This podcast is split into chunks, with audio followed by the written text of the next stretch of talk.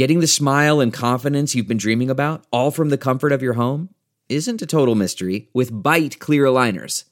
Just don't be surprised if all your friends start asking, What's your secret? Begin by ordering your at home impression kit today for only $14.95.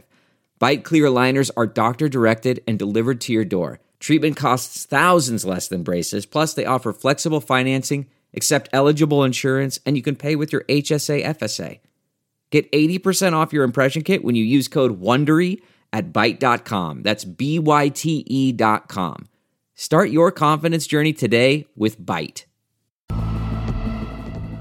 Otra extensión para el título 42. Los niños se tuvieron que enfrentar a unos climas exageradamente altos, tuvimos que hacer unas filas interminables, no había ninguna consideración para los niños, pero gracias a Dios estamos aquí por un sueño, por un mejor futuro para ellos.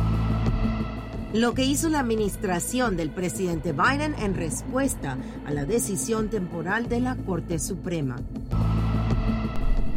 Para nosotros es lo mismo, es, más una extensión de, como quien dice, de, seis días. En el fin, esa curita se la van a tener que quitar.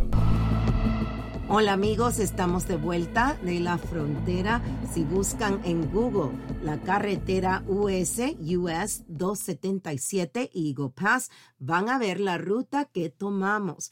Como a dos horas y media de San Antonio, estamos en el segundo sector más ocupado de la patrulla fronteriza, el sector de Del Río. El sector con más inmigrantes pidiendo asilo ahora mismo es El Paso. Nuestros reporteros en nuestra estación K-Fox entrevistaron a algunos de los inmigrantes que estaban esperando entrar al lado del muro.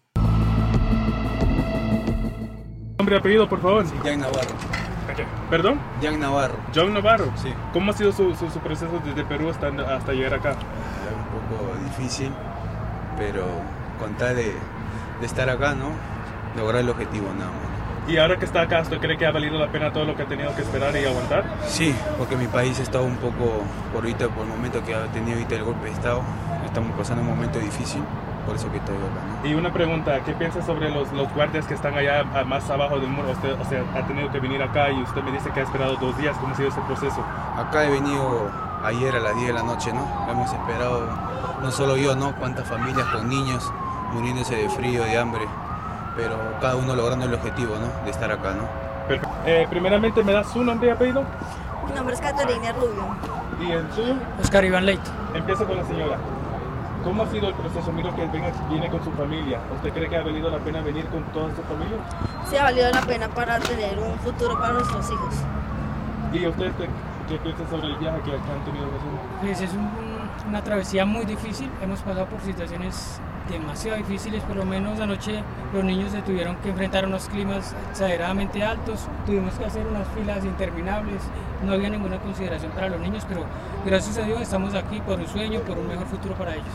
Sí, y, y usted como madre y padre de familia, eh, ¿qué piensa sobre la situación que están viviendo actualmente? En nuestro país, Sí, en su país y lo que se está viendo aquí en la frontera.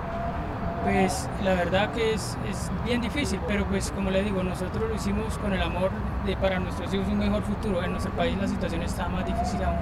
¿Y usted como madre? Lo mismo está muy difícil, toda la educación, toda la alimentación es muy difícil en, en Colombia. Los conflictos de guerra. ¿Y ustedes, perdón, vienen de Colombia? De Colombia. Perfecto, muchas gracias. ¿Es su nombre y apellido, por favor? Eh, Yo lo aguanto, no se preocupe. Bueno, mi nombre es Claudia Granja. ¿Y desde qué país viene? Soy de Nicaragua. ¿Usted cree que ha valido la pena venir desde Nicaragua hasta, acá? Claro que sí. Y cuéntame Claro cuántos sí. días ha esperado aquí en estas líneas. Ya llevamos dos días y medio de estar acá. ¿Y qué piensas sobre la situación que está viendo? O sea, está viendo los guardias más allá, están viendo muchos migrantes acá. ¿Qué piensas sobre toda esta situación? Eh, toda esta situación, cada quien tiene su, su manera de actuar. Ellos están actuando de una manera bien porque quieren que nosotros eh, nos coordinemos bien para que haya un mejor orden y no haya ningún problema. Hay personas que llevan hasta una semana a estar acá, que tienen de días de estar acá y luego aparecen otras personas y quieren intervenir y introducirse antes que las personas que han estado haciendo, esperando mucho tiempo para entrar. Perfecto. ¿Y, y, y usted viaja solo o viaja con familia? No, viajo con mi esposo. Con su esposo. Sí. Eh, ah, ya estando aquí en suelo, bueno, ya casi en suelo americano, ¿qué, qué se proponen hacer? ¿Qué, qué, qué piensan hacer? Eh, bueno, sobre todas las cosas, eh, saber superarnos y salir adelante por todo el problema económico que tenemos en nuestro país, eh, sobre todas las cosas, todo lo que está pasando con el presidente y, y la verdad es que no hay trabajo y todo está mal económicamente. Queremos superarnos y salir adelante y saber y poder sacar adelante a nuestros hijos y a nuestra, a nuestra familia, sobre Perfecto. todas las cosas. Gracias. Hola. Mucha suerte.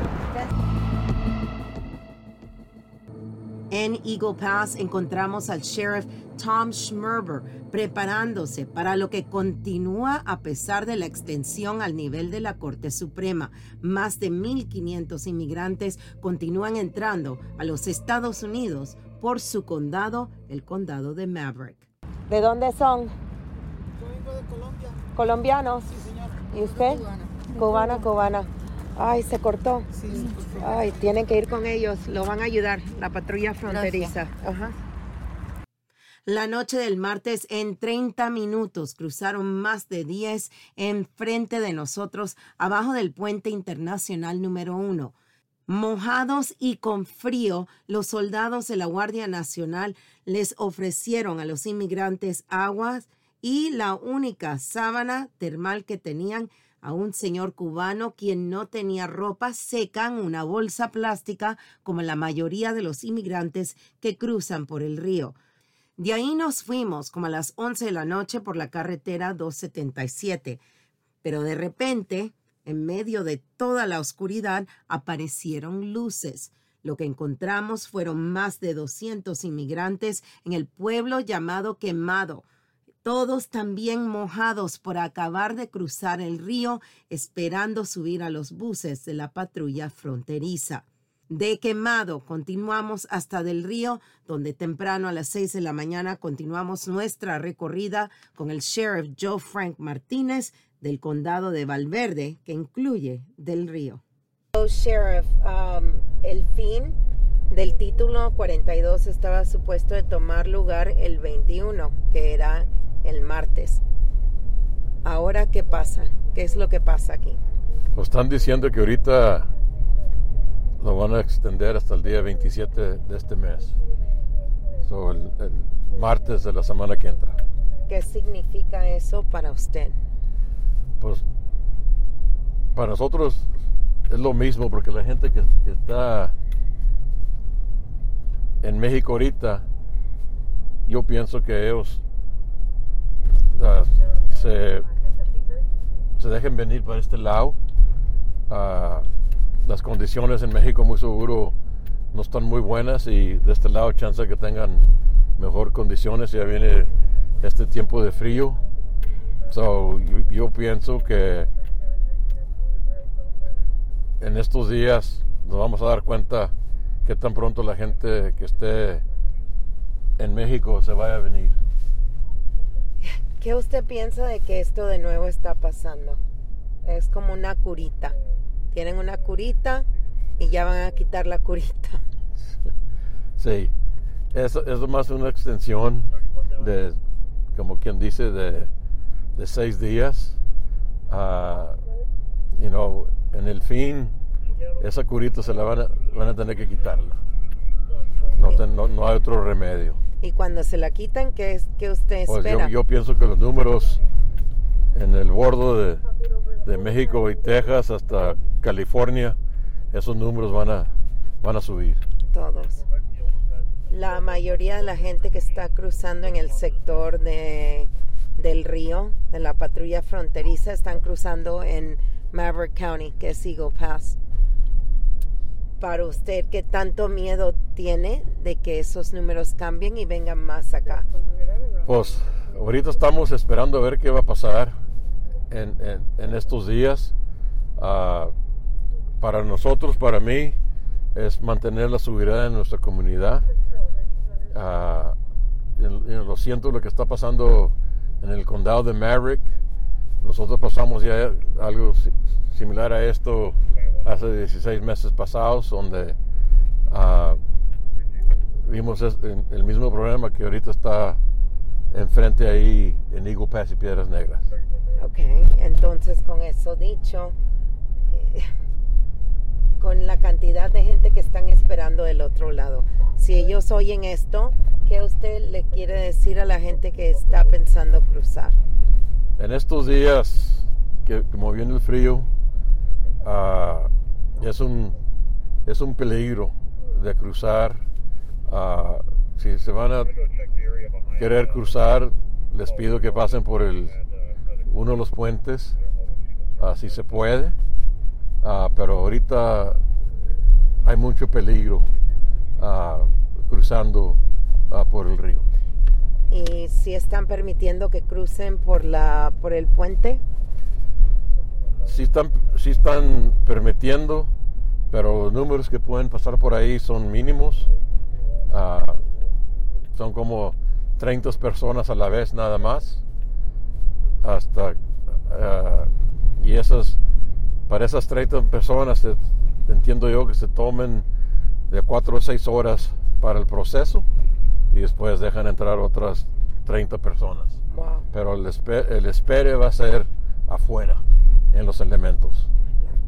Para usted, cuando vea las gentes cruzando que traen niños y están mojados en el frío, qué difícil es eso. Pues es difícil ah, sabiendo que en ese momento esas personas tienen frío, están sufriendo un poquito, ah, pero esos, los que se están entregando, ah, you know, ojalá que pronto les, ayuden la, la patrulla fronteriza, pero la gente que está cruzando el río y anda en, los elementos en unas áreas ah, no cerquita a la ciudad, eh, ese es un peligro para ellos porque no hay, no hay auxilio en ese momento.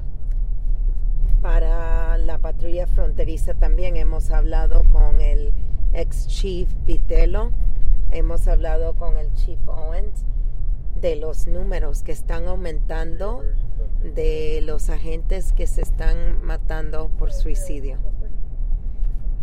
Que en su opinión, ¿cuál es la parte más difícil del trabajo que ellos tienen?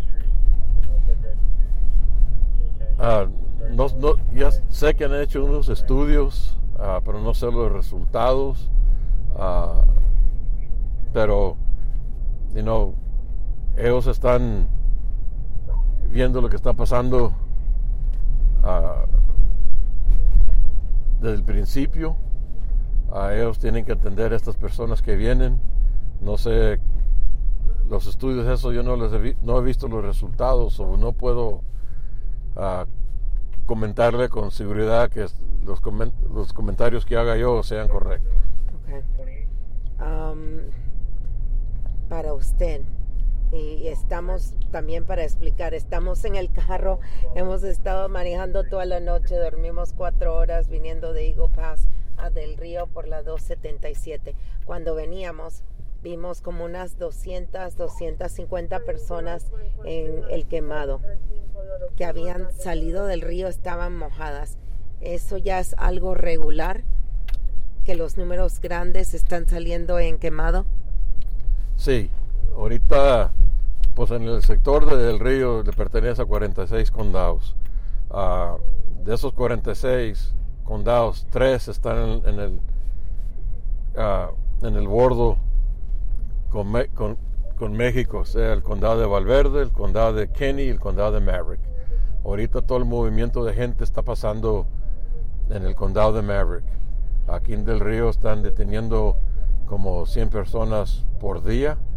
Ya los números allá son de, de mil, 1600. Eso, eso es lo que se está viendo allá, Darias. Y anoche hacía frío y la gente mojada y los niños mojados. Es muy, muy triste. Al final del día viene el 27 y si usted mira que comienzan a aumentar los números aquí de nuevo, que lleguen a los números que tienen en el paso donde la gente está durmiendo en las calles, que usted se va a ver forzado a hacer. Pues nosotros nomás vamos a apoyar a, a la patrulla fronteriza Ah, tenemos al Estado que, que, va a ayudar, pero vamos a tener que hacer lo que tenemos que hacer con, lo que, con, los, con los remedios que tengamos. Eso es todo por ahora de parte de nuestra productora ejecutiva Roxanne Goss y su servidora Yami Virgen. Les deseamos una feliz Navidad desde San Antonio, Texas para Sinclair Broadcasting. Yo soy Yami Virgen. Hasta la próxima semana.